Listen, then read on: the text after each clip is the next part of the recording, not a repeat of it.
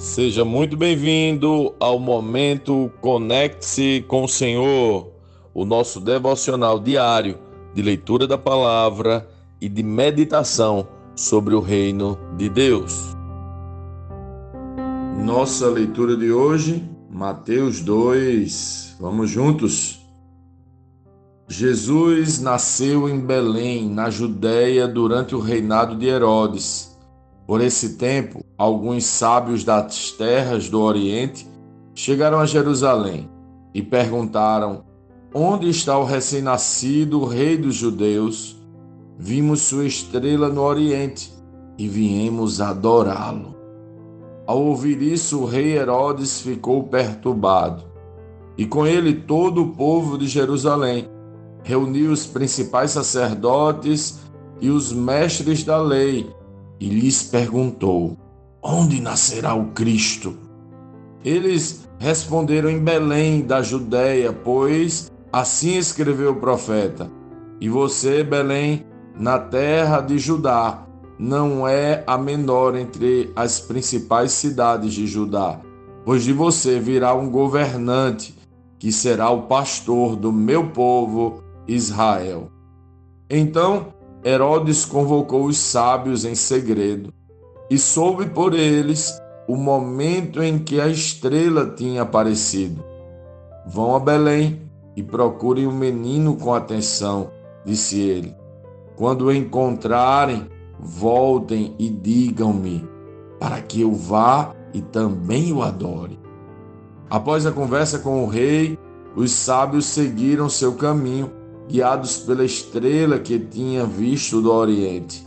Ela ia diante deles até que parou acima do lugar onde o menino estava. Quando viram a estrela, ficaram muito alegres. Ao entrar na casa, viram o menino com Maria, sua mãe, e se prostraram e o adoraram. Então abriram seus tesouros e o presentearam com ouro, incenso e mirra.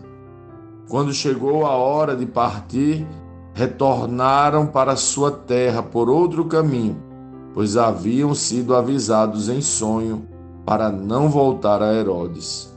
Depois que os sábios partiram, um anjo do Senhor apareceu a José em sonho. Levante-se, disse o anjo, fuja para o Egito com o menino e sua mãe Fique lá até eu lhe dizer que volte, pois Herodes vai procurar o menino a fim de matá-lo. Naquela mesma noite, José se levantou e partiu com o menino e Maria, sua mãe, para o Egito, onde ficaram até a morte de Herodes. Cumpriu-se assim o que o Senhor tinha dito por meio do profeta: Do Egito chamei meu filho. Quando Herodes se deu conta de que os sábios o haviam enganado, ficou furioso enviou soldados para matar todos os meninos de dois anos para baixo em Belém e seus arredores, tomando por base o relato dos sábios acerca da primeira aparição da estrela. Com isso, cumpriu-se o que foi dito por meio do profeta Jeremias. Ouviu-se um clamor em Ramá, choro e grande lamentação. Raquel chora por seus filhos e se recusa a ser consolada, pois eles já não existem. Quando Herodes morreu, um anjo do Senhor apareceu em sonho a José, no Egito. Levante-se, disse o anjo, leve o menino e a mãe de volta para a terra de Israel, pois já morreram os que tentavam matar o menino. Então José se levantou e se preparou para voltar à terra de Israel com o menino e sua mãe. Soube, porém, que o novo governador da Judéia era Arquelau, filho de Herodes, e teve medo de ir para lá. Depois de ser avisado em sonho, partiu para a região da Galiléia. A família foi morar numa cidade chamada Nazaré, cumprindo-se desse modo o que os profetas haviam dito, que Jesus seria chamado Nazareno.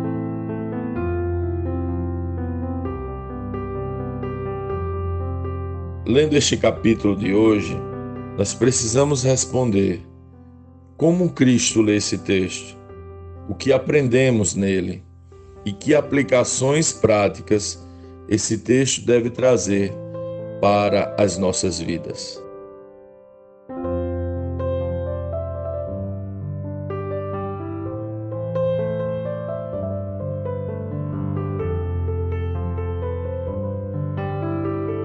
O que os sábios procuram? Para você, o que caracteriza um sábio? Quais são seus objetivos? O que eles buscam?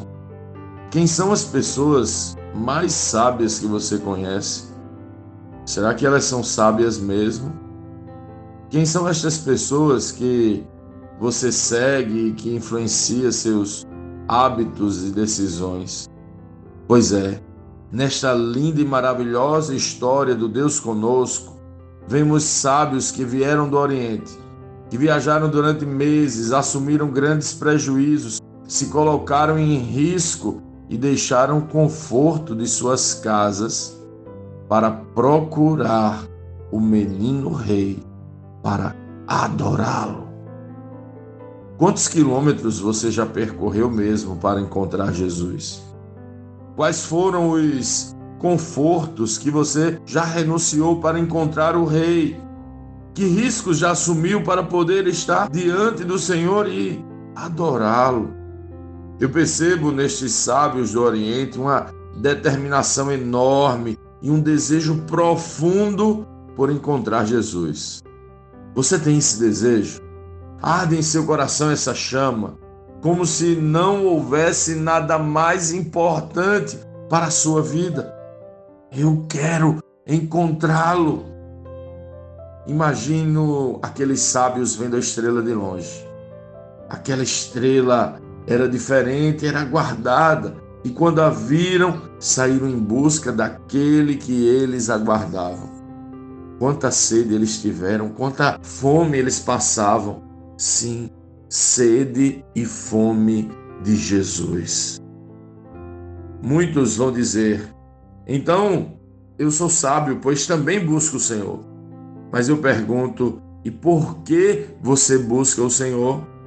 Aqueles sábios buscavam o Senhor, buscavam o Rei para adorá-lo. Isso já diz muito sobre os sábios. Eles não buscam o Senhor para obter um favor, eles não buscam o Senhor para serem beneficiados. Só tolos agem assim. Os sábios buscam o Senhor para amá-lo. Sim, muitos vão dizer: então eu sou sábio, pois também adoro o Senhor.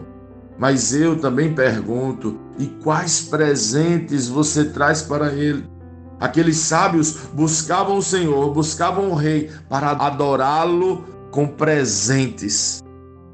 Os tolos vão dizer: aí já é demais. Minha vida já é tão sofrida e já tenho tão pouco. Você quer que eu dê presentes?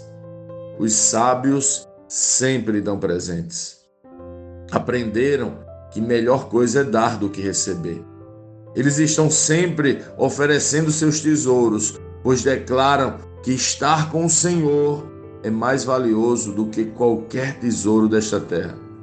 São capazes de entregar tudo pelo Senhor, porque para eles o Senhor é tudo.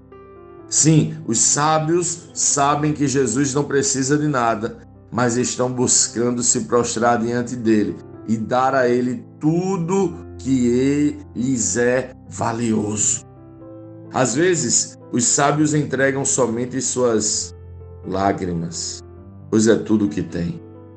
Às vezes, entregam um coração rasgado, pois é o melhor que tem.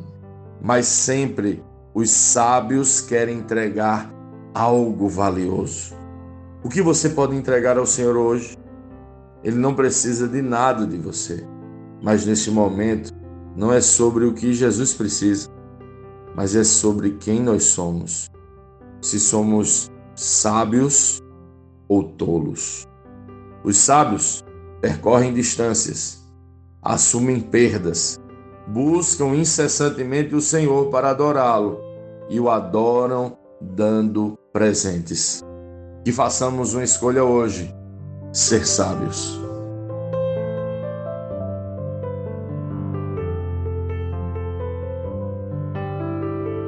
Sim, que bom ter você neste devocional e poder compartilhar o Evangelho. Mas, como sempre dizemos, o texto de hoje, o texto de cada dia, tem muito mais para oferecer, muito mesmo. Nosso objetivo aqui é te influenciar a parar um pouco e ler o texto bíblico, pois acreditamos que cinco minutos de vida na palavra podem transformar completamente uma vida. Que Deus te abençoe. Leia, medite, comente, pergunte e adore o Senhor no seu lugar secreto. Conecte-se com o Senhor.